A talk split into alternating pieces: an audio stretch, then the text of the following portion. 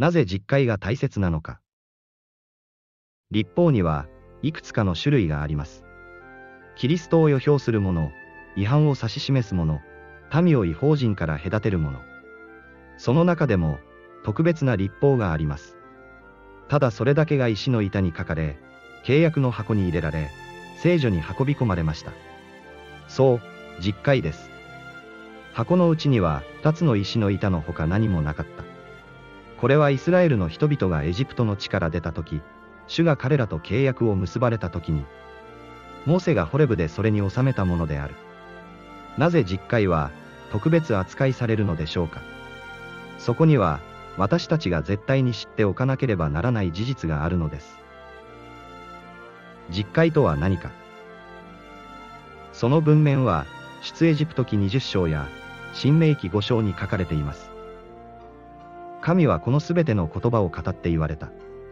私はあなたの神、主であって、あなたをエジプトの地、奴隷の家から導き出したものである。あなたは私の他に、何者をも神としてはならない。あなたは自分のために、刻んだ像を作ってはならない。上は天にあるもの、下は地にあるもの、また地の下の水の中にあるもののどんな形をも作ってはならない。それにひれ伏してはならない。それに仕えてはならない。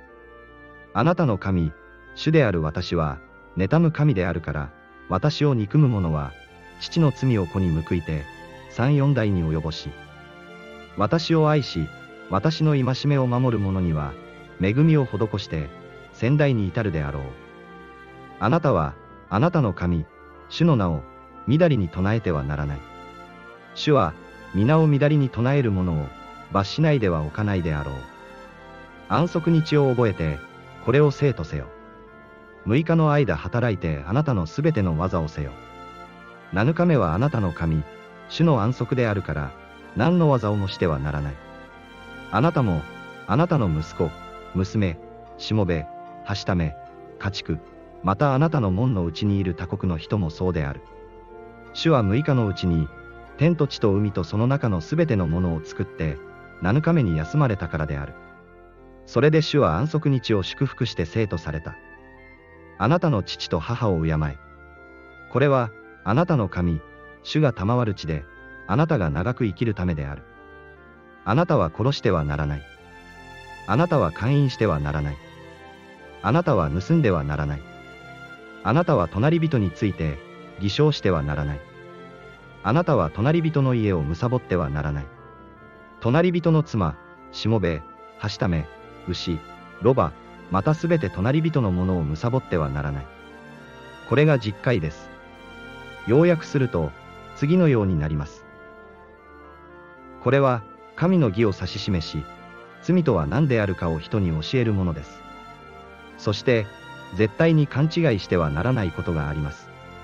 神の義は、モーセの時代に考え出されたものではないということです。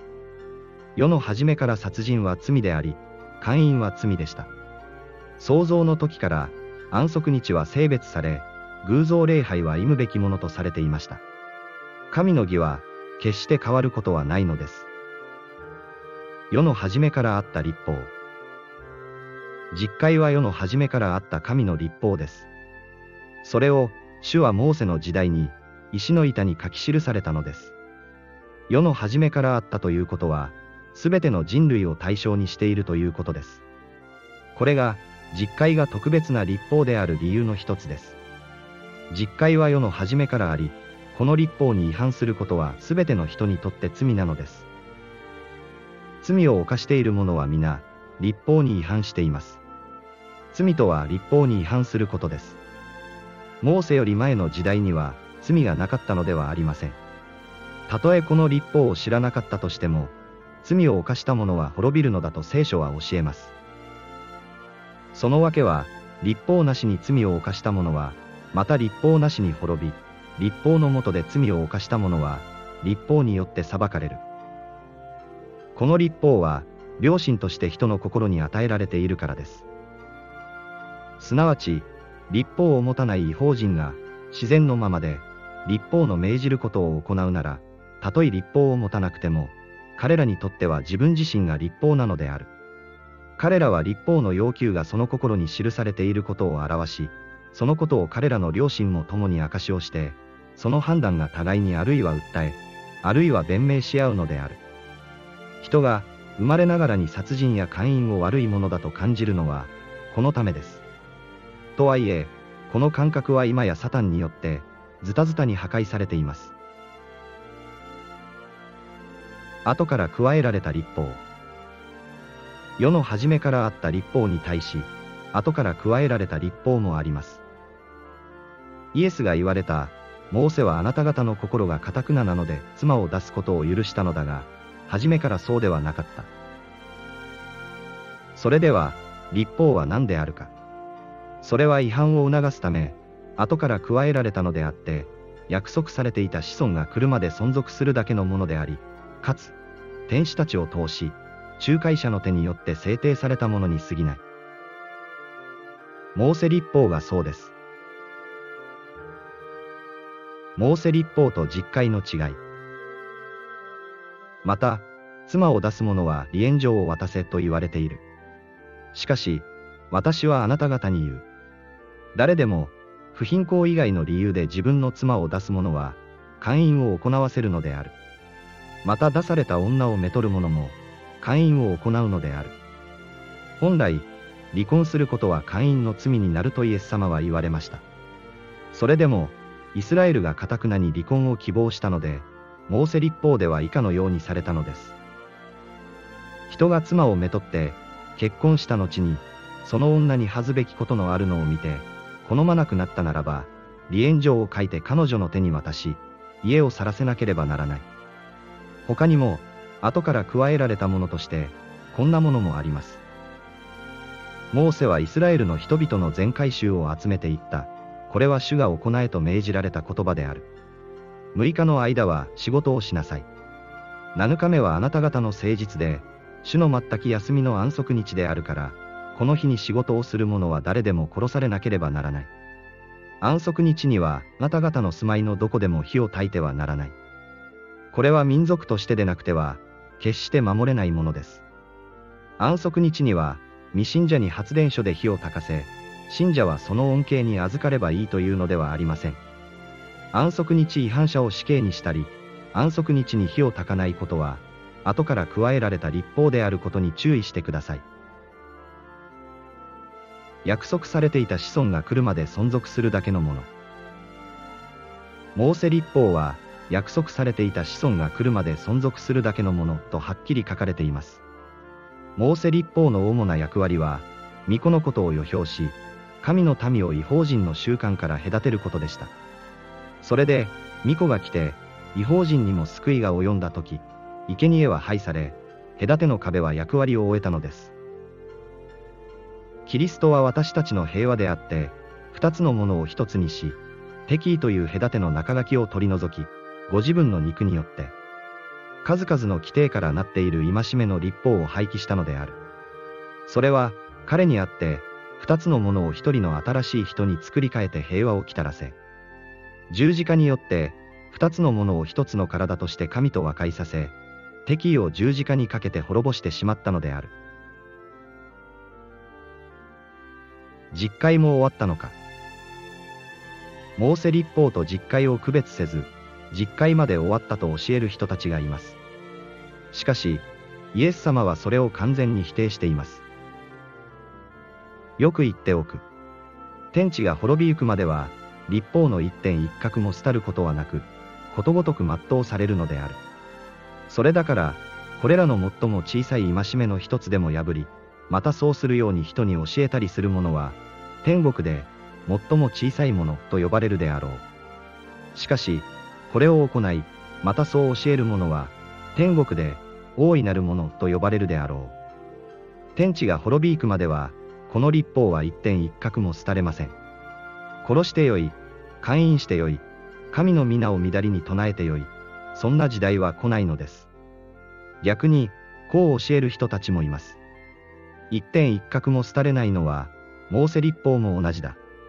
しかし、一点一角とは、その文字の一部さえ廃されないという意味です。生贄の配されたモーセ立法がこれに当てはまると考えるのは難しいと思います。実会は天地が滅び行くまでなくなりません。これもまた、実会が特別な立法である理由の一つです。聖書のあちこちに書かれた実会。石の板に書かれたものだけが実会のすべてではありません。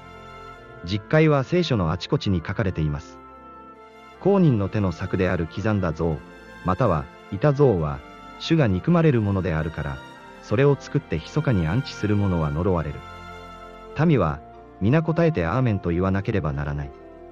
父や母を軽んずる者は呪われる。民は皆、アーメンと言わなければならない。隣人との土地の境を移す者は呪われる。民は皆、アーメンと言わなければならない。盲人を道に迷わす者は呪われる。民は皆、アーメンと言わなければならない。気流の他国人や孤児、家父の裁きを曲げる者は呪われる。民は皆、アーメンと言わなければならない。父の妻を犯す者は、父を恥ずかしめるのであるから呪われる。民は皆、アーメンと言わなければならない。すべて獣を犯す者は呪われる。民は皆、アーメンと言わなければならない。父の娘、または母の娘である自分の姉妹を犯す者は呪われる。民は皆、アーメンと言わなければならない。妻の母を犯す者は呪われる。民は皆、アーメンと言わなければならない。密かに隣人を撃ち殺す者は呪われる。民は皆、アーメンと言わなければならない。賄を取って罪なき者を殺す者は呪われる。民は皆、アーメンと言わなければならない。この立法の言葉を、守り行わない者は呪われる。民は皆、アーメンと言わなければならない。これも実会です。実会の適用例を具体的に述べているのです。あなたは心に兄弟を憎んではならない。あなたの隣人を年頃に諌めて、彼のゆえに罪を身に負ってはならない。あなたは仇を返してはならない。あなたの民の人々に恨みを抱いてはならない。あなた自身のようにあなたの隣人を愛さなければならない。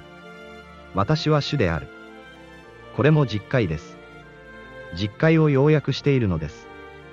これが実会の要約であることは、新約聖書で何度も語られています。勧誘するな、殺すな、盗むな、貪るななど、その他に、どんな戒めがあっても、結局、自分を愛するようにあなたの隣人を愛せよというこの言葉に帰する。立法の全体は、自分を愛するように、あなたの隣人を愛せよ、というこの一句に尽きるからである。イエスは言われた。心を尽くし、精神を尽くし、思いを尽くして、主なるあなたの神を愛せよ。これが一番大切な、第一の戒めである。第二もこれと同様である。自分を愛するようにあなたの隣人を愛せよ。これらの二つの戒めに、立法全体と預言者とがかかっている。実会は、また聖書全体も、神を愛することと、隣人を愛することに要約されるのです。心の中においても守られるべき実会。実会は表面的なものではなく、心においてこそ守られるべきものだと教えられています。会員するなと言われていたことは、あなた方の聞いているところである。しかし、私はあなた方に言う。誰でも、情欲を抱いて女を見る者は、心の中ですでに会員をしたのである。モーセはあなた方に立法を与えたではないか。それなのに、あなた方のうちには、その立法を行う者が一人もない。あなた方は、なぜ私を殺そうと思っているのか。あなた方が知っている通り、すべて兄弟を憎む者は人殺しであり、人殺しはすべて、そのうちに永遠の命をとどめてはいない。この基準に従わないなら、決して天国には入れないとイエス様は言われました。私は言っておく。あなた方の義が、立法学者やパリサイ人の義に勝っていなければ、決して天国に入ることはできない。昔の人々に、殺すな、殺す者は裁判を受けねばならないと言われていたことは、あなた方の聞いているところである。しかし、私はあなた方に言う。兄弟に対して怒る者は、誰でも裁判を受けねばならない。兄弟に向かって愚か者という者は、議会に引き渡されるであろう。また、馬鹿者というものは、地獄の火に投げ込まれるであろう。重荷。この基準は、私たちにとって相当な重荷です。しかし安心してください。その重荷を負った人が招かれているのです。すべて重荷を負うて苦労している者は、私のもとに来なさい。あなた方を休ませてあげよう。私は柔和で心のへりくだったものであるから、私のくびきを追うて、私に学びなさい。そうすれば、あなた方の魂に休みが与えられるであろう。私のくびきは追いやすく、私の荷は軽いからである。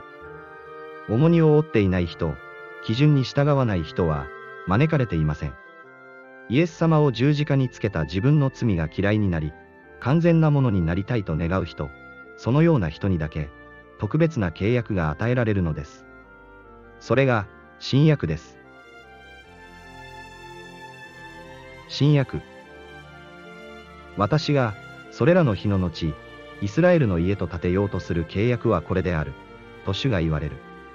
すなわち、私の立法を彼らの思いの中に入れ、彼らの心に書きつけよう。こうして、私は彼らの神となり、彼らは私の民となるであろう。